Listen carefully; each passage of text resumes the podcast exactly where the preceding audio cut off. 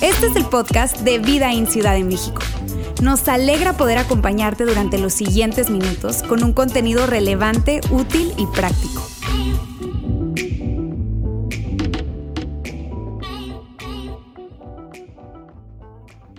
Saben que hace aproximadamente dos mil años Jesús estaba con un grupo de personas.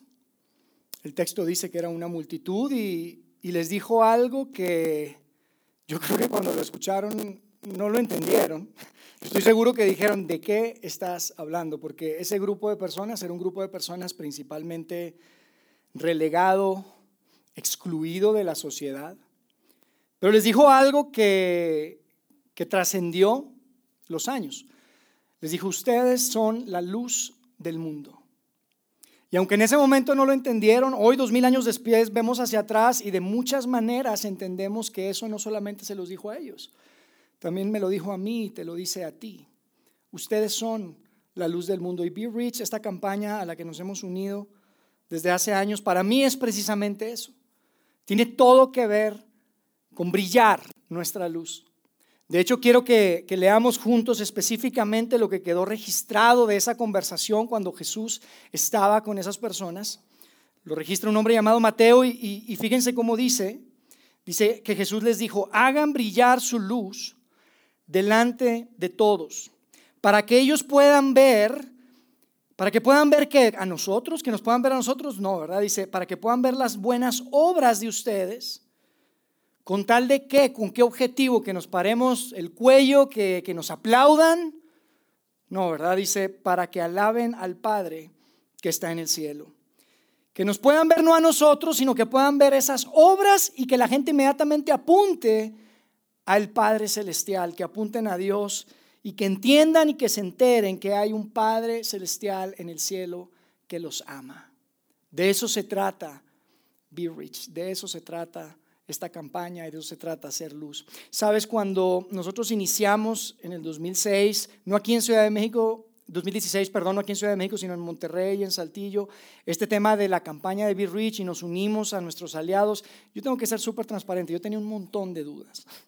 Yo tenía muchas dudas de hacer una campaña de generosidad, porque, a ver, seamos honestos y transparentes, nuestra cultura latina no necesariamente es muy dada al tema de la generosidad. Nos han enseñado a pedir, no a dar, ¿estás de acuerdo? Aquí somos los que decimos, aquí que cada quien se rasque con sus propias uñas. Esa es, una, hasta una frase popular acá en México. Y tal vez has escuchado a esas personas que dicen, oye, a mí me costó tanto y ahora estoy bien. ¿Por qué tengo que ayudar? Que, le echen ganas, que trabajen. ¿No? Y no solamente en, en Latinoamérica, en nuestros países, la realidad es que alrededor del mundo, cuando tú piensas en esto de dar sin recibir nada a cambio, híjole, es algo absurdo. Tal vez para ti, para mí el día de hoy es considerado una virtud. Y tú y yo pensamos en dar, en la generosidad como una virtud, pero sabes, no es la norma. Es algo absurdo en realidad. Es algo absurdo. Fue hasta que, después de siglos, aparece un carpintero judío en el Medio Oriente llamado Jesús y viene a presentarnos una forma completamente diferente de ver las cosas. Él viene a enseñar principios en donde hablamos de la generosidad como algo bueno. Inclusive si no recibes nada a cambio, el dar es algo bueno. Dar es mejor que recibir. No importa que no conozcas a la persona. Siempre va a ser algo bueno. Y mira, yo tengo que reconocer que tal vez tú estás acá con nosotros el día de hoy. Tal vez es la primera de las primeras veces que estás con nosotros. Tú nada que ver con el cristianismo. Te sobornaron a venir tal vez. Y estás aquí el día de hoy. Yo puedo entender que tú tengas diferentes razones por las cuales tú te quieres mantener en la línea de esto, inclusive razones por las que puedas ser anticristiano, lo puedo entender, pero lo que no podemos negar, ni tú ni yo, ni la historia puede negar, es que a través del tiempo, en los lugares donde el verdadero cristianismo ha florecido, amigos, las personas florecen, la gente florece, a las mujeres les va mejor, a los niños les va mejor. Porque la generosidad y la compasión no son un componente del cristianismo, son el fundamento del cristianismo. Es imposible que tú y yo digamos que somos seguidores de Jesús o que seguimos a Dios si no está el componente de la generosidad, si no está esta idea de dar, independientemente que no voy a recibir nada a cambio. ¿Sabes por qué? Y te voy a recordar tal vez un verso que tú sabes o has escuchado desde niño y quiero que lo completes. ¿Te acuerdas cómo dice ese verso que escribe Juan cuando había una conversación entre Jesús y un hombre llamado Nicodemo? Le dice, porque de tal manera amó Dios al mundo que qué? Que ha dado, que dio. Amigos, el cristianismo se trata de dar. Y es por eso que hoy en, esta, en este marco de celebración de nuestra campaña anual de generosidad extravagante que llamamos Be Rich, yo quiero hablarles del dar. Y quiero hablarles de dar de una forma muy transparente, muy abierta, porque es importante, porque es parte fundamental de lo que el cristianismo representa. Y otra vez te digo algo, quiero ser muy transparente. Si tú estás aquí por primera vez, esta es una de las conversaciones que yo tendría contigo sentado tomándonos un café. Son de las conversaciones que hay tras bambalinas. Y está súper bueno que tú estés aquí porque vas a ver cuál es nuestra mirada y nuestra visión y nuestra posición en cuanto a este tema del dar. Es súper importante. Está buenísimo que tú estés aquí. Yo te quiero decir algo. Cuando hablamos de dar, yo quiero proponerte que hay dos maneras diferentes de dar. Hay una primera que quiero llamarle de la siguiente manera, es dar 1.0. Dar 1.0 tiene que ver con una manera de dar que es espontánea y que responde a una necesidad inmediata, a una necesidad urgente. Y eso es Be Rich. Eso es nuestra campaña anual de generosidad.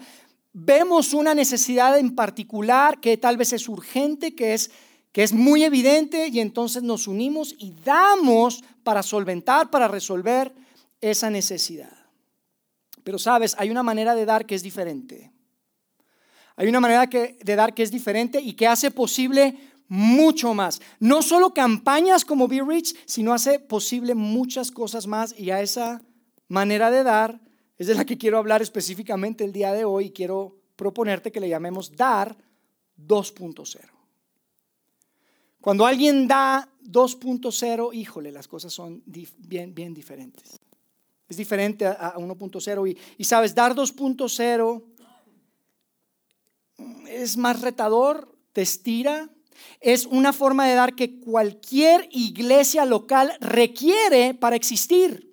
No hay forma de que exista una iglesia local si no existieran dadores 2.0. Vida ahí, nuestra iglesia tiene la fortuna de tener este grupo de personas, principalmente en Monterrey y Saltillo, nuestros campus que tienen más tiempo, pero cada vez más personas también aquí en nuestro campus de Ciudad de México son y han dado un paso a dar no solamente 1.0, sino 2.0. ¿Cómo es dar 2.0? Es una forma de dar que es porcentual, sistemática y prioritaria.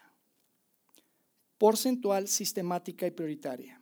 ¿Qué significa esto, Yair? Significa que tú anticipadamente, premeditadamente defines un porcentaje y cada vez que recibes algo, lo separas y lo das.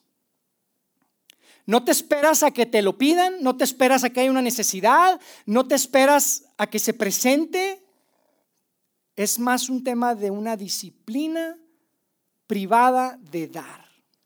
Eso es dar 2.0. Es algo que yo les he tratado de enseñar a mis hijos, es algo que yo aprendí y que tiene que ver, como te digo, con una disciplina. Tal vez tú estás de acuerdo conmigo. Yo siempre les digo a mis hijos, mira, la mejor manera de que te vaya bien financieramente es tres pasitos. Tienes que primero dar, después ahorrar y después vives con el resto. Ese es el principio que les he, estado tratando de enseñar a mis hijos. ¿Y cómo defines cuánto dar y cuánto ahorrar y con cuánto vivir? Con un porcentaje.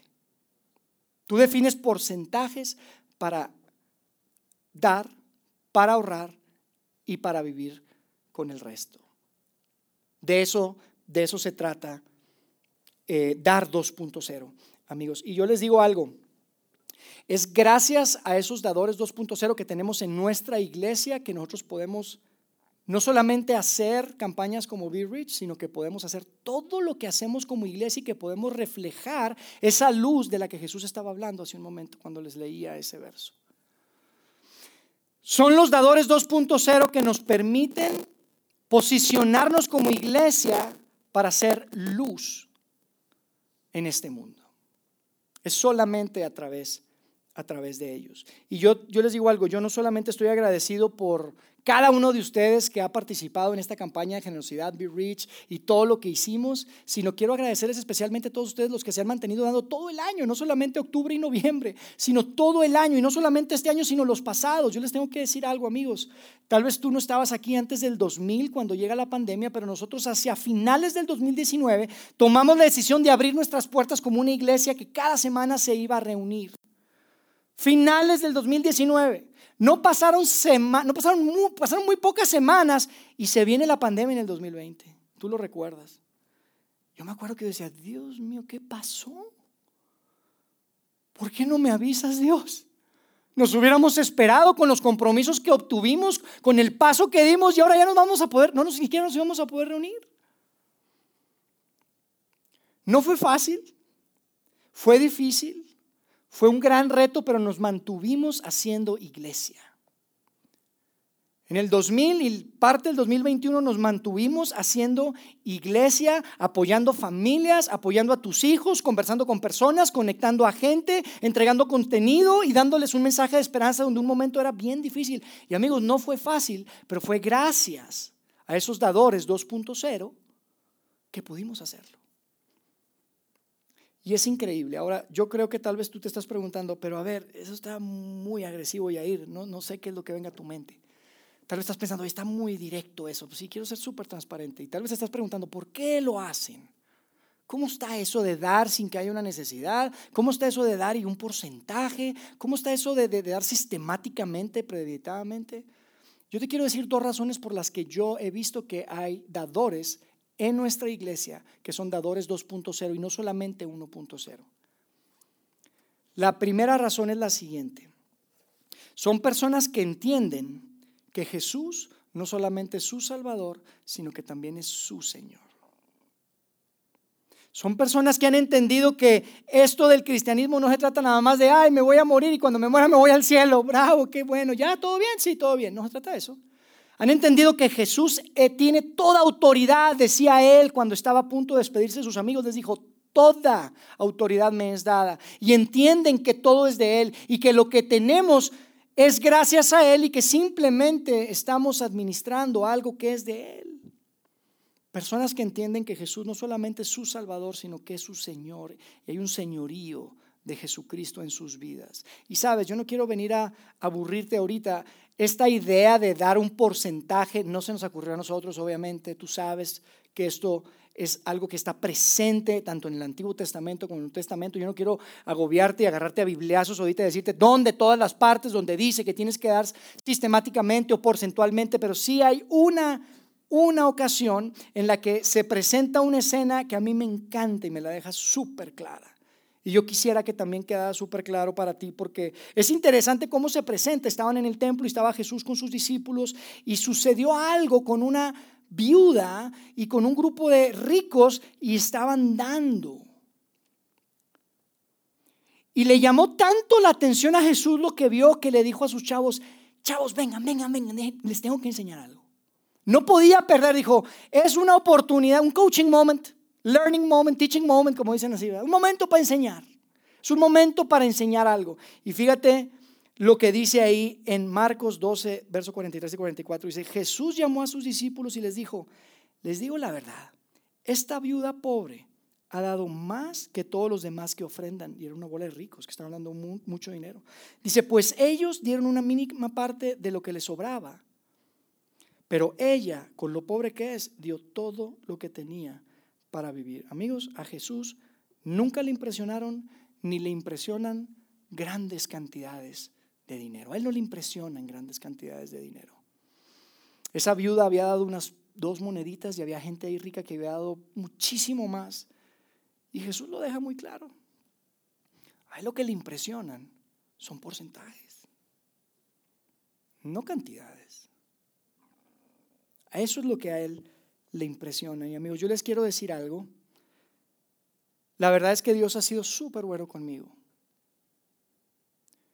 A través de mi experiencia profesional y mi carrera profesional, he crecido a al grado en el que hoy les puedo decir, saben, recibo más de lo que necesito. Y les digo algo, no es fácil decir lo que acabo de decir.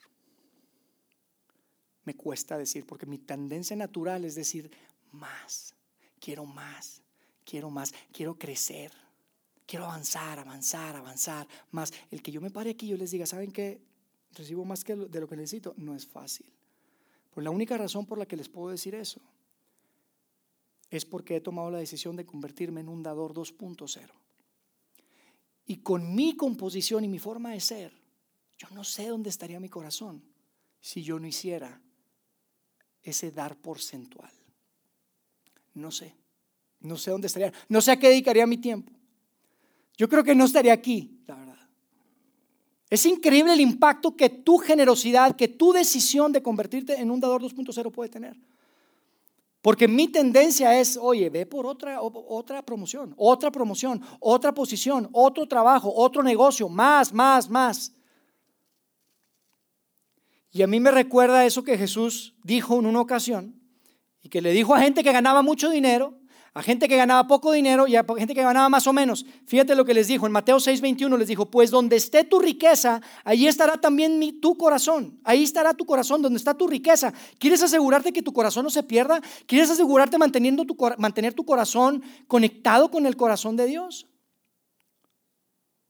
Independientemente cuánto ganas, independiente cómo, cómo son tus finanzas y qué tan afortunado hayas sido, si puedes decir lo que yo dije, y yo les digo algo, gano menos de lo que tal vez muchos imaginan. No les digo lo que les digo por lo que gano, les digo lo que les dije porque he decidido que Jesús es mi Salvador, pero no solamente mi Salvador, es mi Señor. Y cuando Jesús les dijo eso, le está diciendo, hey, asegúrate que das de tus riquezas para lo que es más importante para Dios. Yair, ¿cómo es eso de dar las riquezas para lo que es más importante para Dios? ¿Tú cómo sabes? Bueno, eso se conecta con la segunda razón por la que yo he visto que en nuestra iglesia hay dadores que son porcentuales y sistemáticos que les llamamos dadores 2.0. La segunda razón es la siguiente. Entienden que pueden ser parte del plan de Dios para la humanidad. El plan de Dios para la humanidad, amigos, es que se le conozca, que las personas lo conozcan, que sepan que es un Dios de amor y de gracia y de misericordia. El plan de Dios para la humanidad fue tal y es tan ambicioso que viene a incorporarse, a acampar con nosotros en un cuerpo humano, a presentarnos un, a presentarnos un nuevo tipo de reino, un nuevo tipo de rey, en donde el rey no necesariamente exige que su gente dé la vida por él, sino que él da la vida por sus súbditos. Ese es el plan de Dios para la humanidad. ¿Y sabes qué es lo que hace? Establece un movimiento. Un movimiento que dice que ni las puertas del infierno le van a detener. Se llama su iglesia, su congregación, su iglesia. Yo lo que he visto es que las personas que deciden dar de esa manera sistemática, anticipada, prioritaria y porcentual, son personas que entienden que puede ser parte, pueden ser parte del plan de Dios para la humanidad. Y sabes que cada vez que tú decides dar de esa manera, en la iglesia local, lo que estás haciendo, esto es increíble, ¿eh? lo que estás haciendo es te estás aliando con Dios en su plan para la humanidad. ¿Te imaginas lo que eso representa? ¿Te imaginas lo que eso representa? Estás siendo parte, estás siendo socio con Dios en el plan que Él ya va a ejecutar para la humanidad. Increíble. Mira, entonces resumiendo, dos razones por las que he visto que lo hacen. La primera es que entienden que Jesús no solamente es su Salvador, sino que también es su Señor. Y dos, ¿por qué? Porque quieren ser parte del plan de Dios para la humanidad y entienden que Dios tiene un diseño. Entienden que Dios tiene un diseño y que su movimiento llamado iglesia es uno del que todos podemos participar, todos están invitados. Todos están invitados a seguirlo.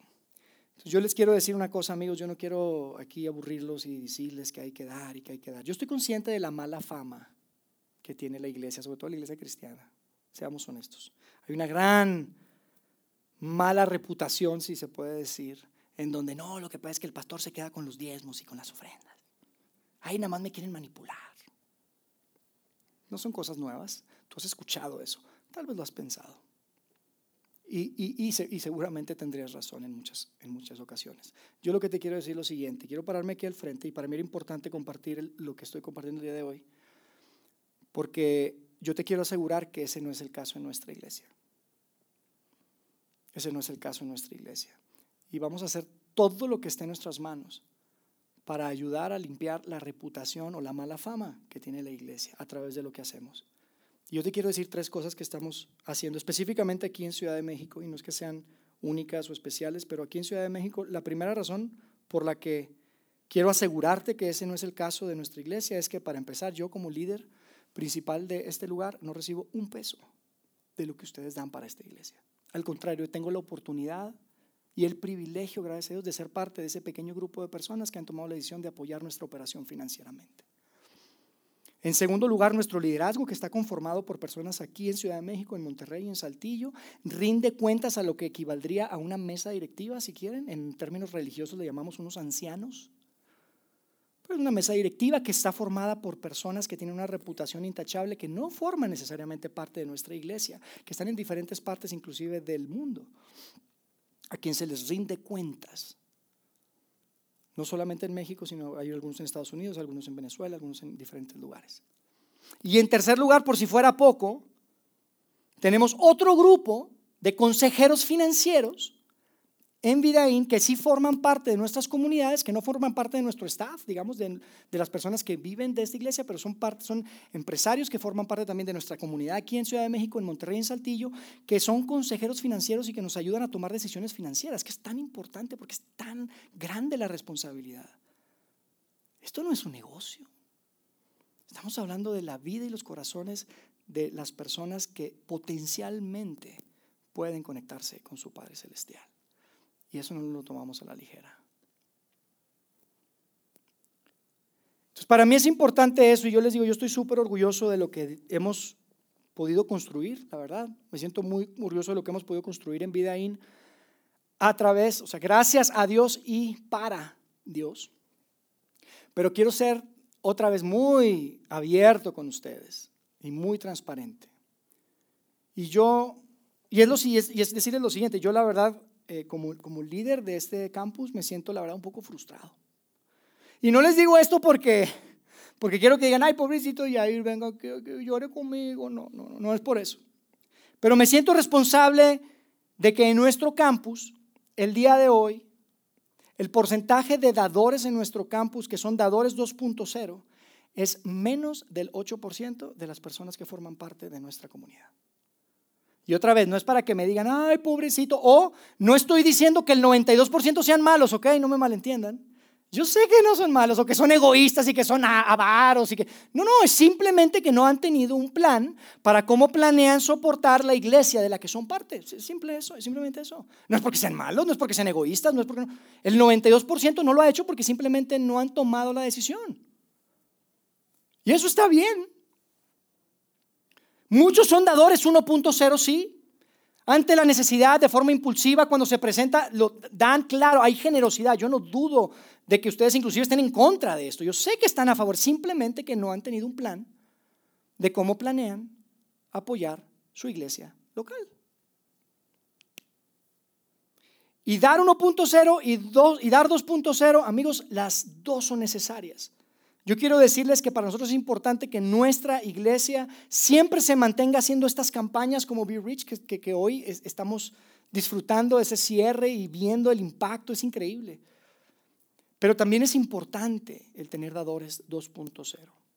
Y sabes, de esas dos maneras de dar, yo te quiero confesar, hay una que es mejor que otra. Hay una que es mejor que otra. Porque una tiene que ver con prevenir y una tiene que ver con intervenir. ¿Tiene sentido? Una tiene que ver con prevenir y una tiene que ver con intervenir. Yo no sé cuántos de ustedes han ido alguna ocasión al doctor o han escuchado a un doctor y que llegan y que les dicen, híjole, esta enfermedad se pudo, se pudo haber prevenido. si hubieras, se, hubiera, se puede haber prevenido. Pero, como no se previno, vamos a intervenir y se interviene. Si, ustedes si yo les pregunto a ustedes, ¿qué prefieren? ¿Prefieren ser sanados de una enfermedad o prefieren ser curados de una, perdón, prefieren ser curados de una enfermedad o prefieren no enfermarse? ¿Qué preferirían? ¿Que me curen, enfermarse y que los curen o que mejor no se enfermen?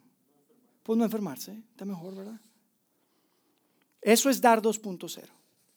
Porque es prevenible y sabes cuál es el tema y cuál es el reto, que es más difícil requiere, requiere esfuerzo, requiere, ¿y sabes cuál es la parte más complicada? Que no se puede medir. ¿Cómo puedes medir el impacto? Con dar 1.0 cuando pensamos en Be Rich y esto, uy, ahorita por eso poníamos ahí esto y 40 niños y tantos juguetes y todo eso, se puede medir, es claro. Pero dar 2.0 sistemáticamente, porcentualmente, disciplinadamente, es más difícil de medir. Pero sabes, el impacto es mucho más grande todavía. Son cosas que no se pueden medir porque gracias a Dadores 2.0 podemos hacer lo que hacemos como iglesia, nuestros ambientes, las estrategias que tenemos y, va a ser, ser imposible medir la cantidad de divorcios que no van a suceder gracias a que un par de personas se conectaron tal vez con Dios. Es imposible medir la cantidad de niñas que van a tener una mejor relación con su papá, tal vez, gracias a que tomó la decisión de seguir a Jesús. Es imposible medir la cantidad de niños que no van a ser abusados porque están rodeados de adultos que han entendido que hay un Padre Celestial que los ama y que dio su vida por ellos. No se puede medir. No se puede medir la cantidad de jóvenes que no van a caer en adicciones gracias a que están conectados a un ambiente donde tienen a alguien, un adulto cercano que, refleja esa voz que sus padres quisieran darle y que, y que pueden escuchar verdades que van a definir su identidad y su propósito. ¿Cómo mides eso? No se puede medir. Pero es tan real, amigos. Es tan real Dar 2.0 habilita el prevenir, no solamente el intervenir, y necesitamos ambas. Pero yo hoy les quiero invitar a que piensen en lo importante y lo, determinante y lo estratégico que es ser parte del plan de Dios para la humanidad a través de su iglesia local, convirtiéndose en donadores 2.0. Y yo te digo, yo te, invito no porque, o te animo a que lo hagas, no porque necesitamos porque afortunadamente, como te decía, formamos parte de una organización más grande y, y eso es algo que, que nos permite operar hoy en día, gracias a Dios. Y no porque yo quiera algo de ustedes, de verdad que no. Pero hay tres cosas que suceden cuando tú tomas la decisión de dar ese paso y convertirte en un dador 2.0. Lo primero es lo que sucede en tu corazón, lo que sucede en tu vida, lo que sucede en tu familia. Hay algo que sucede en tu familia cuando tú le dices a Dios, Dios quiero que seas parte de mis finanzas. Aquí estoy. Premeditadamente, anticipadamente voy a determinar ese porcentaje. Dos, por lo que representa para tu fe, porque amigos, esta es una disciplina privada. La fe es como un músculo, ¿sabían? Que hay gente que tiene fe que es grande, hay gente que tiene fe que es más pequeña. ¿Verdad que si ustedes han dicho, oye, esa persona, ¿cómo, tiene fe? Bueno, es un músculo, no crean que de un día para otro se hace. Pero el que tú le digas a Dios, aquí estoy, Dios, quiero ser parte de tu plan, quiero, quiero decidir, no solamente entender, decidir que tú seas mi Señor y no solo mi Salvador, hace algo grande en tu fe hacia algo grande en, una, en, términos de tu relación con Dios es tan importante. Y tres, por el impacto que tiene, que ya lo hablábamos, que es un impacto que no se puede medir y es tan importante. Así que yo te quiero invitar, quiero invitarte a ser un dador 2.0. De eso se trataba el día de hoy. Por eso les decía que era una conversación así como tras bambalinas, así como medio incómoda, tal vez. Pero quiero invitarte otra vez. Yo no creo que no seas porque seas malo, porque seas envidioso, porque seas avaro, porque... No, no. Simplemente no has tenido un plan. Y no quiero decirte que des más, quiero que des mejor, ¿ok? Dar 1.0 y dar, no es que sea, eh, eh, eh, que, oye, este tiene que ser más, no, simplemente es mejor. Como dirían por ahí en otras palabras, quiero que den más mejor. Den más mejor. ¿Qué les parece? Es tan importante, amigos. Yo les digo, Yo les digo algo, yo nunca me atrevería a pararme aquí con un micrófono a pedirles algo que no estoy haciendo yo. Y tal vez si me conoces me has escuchado decir esto alguna ocasión, pero, tengo que ser transparente también. Para mí no es difícil, para mí es fácil, porque yo crecí así. Yo crecí con, esto era, era lo normal. A mí me daban 10 pesos, entonces yo daba un peso. Yo ganaba 100 pesos o me entregaba mi mesada, mi domingo, mi, y yo ah, separaba un 10%, porque eso fue lo que me enseñaron desde, desde niño. Para mí no ha sido difícil. Conforme he podido prosperar en mi vida, he ido incrementando ese porcentaje. ¿Por qué? Porque pues para mí el 10 era, era lo que era. Pero puedo entender que aunque para mí es fácil, para muchos que están aquí sentados puede ser tan difícil. Y cuando escuchas la palabra diezmo o diez, dices, ay, está aterrador el tema, ¿no? Aterra, dices, ¿cómo? No tiene que ser el 10. Escoge un porcentaje. Escoge un porcentaje. Conviértete en un dador 2.0. Te invito a que lo hagas. Y puedes empezar. No significa que otra vez que tienes que empezar en un lugar específico. No, nomás simplemente decídelo. Porque yo sé que no están en contra de esto.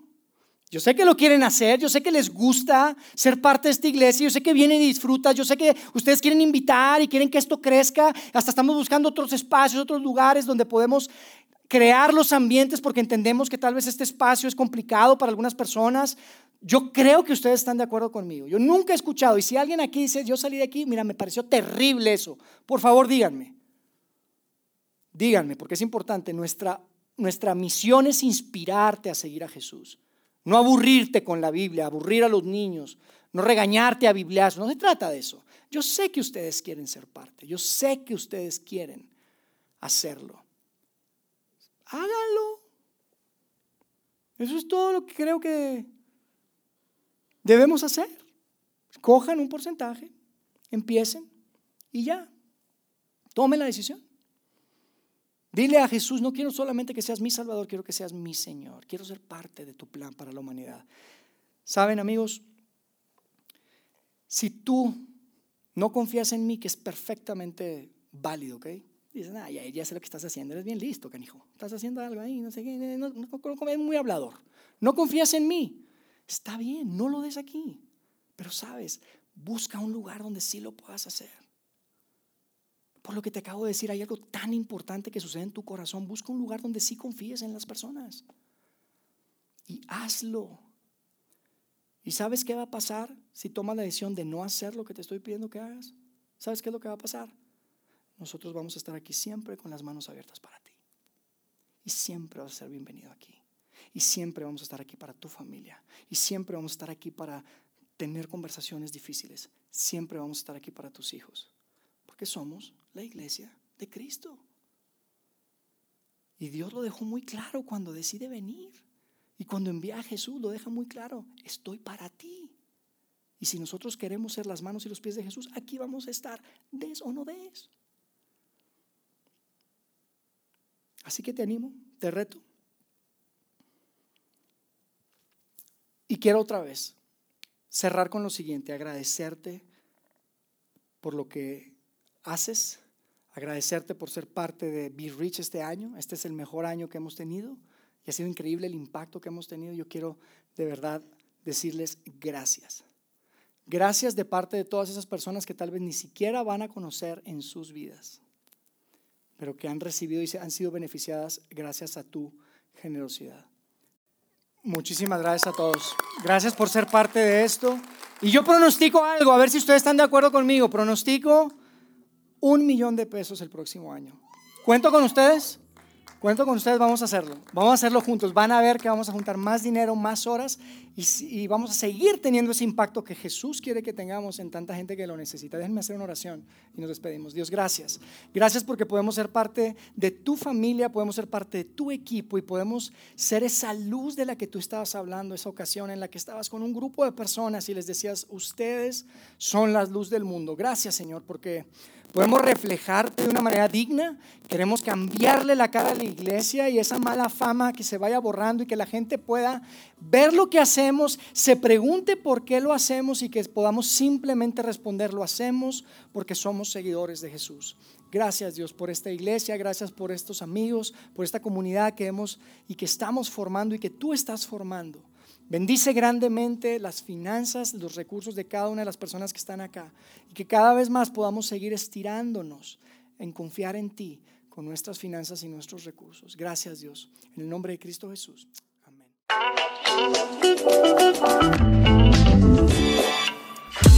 Sigue conectado a los contenidos de Vida en Ciudad de México a través de nuestro sitio web y de las redes sociales. Muy pronto estaremos de vuelta con un nuevo episodio.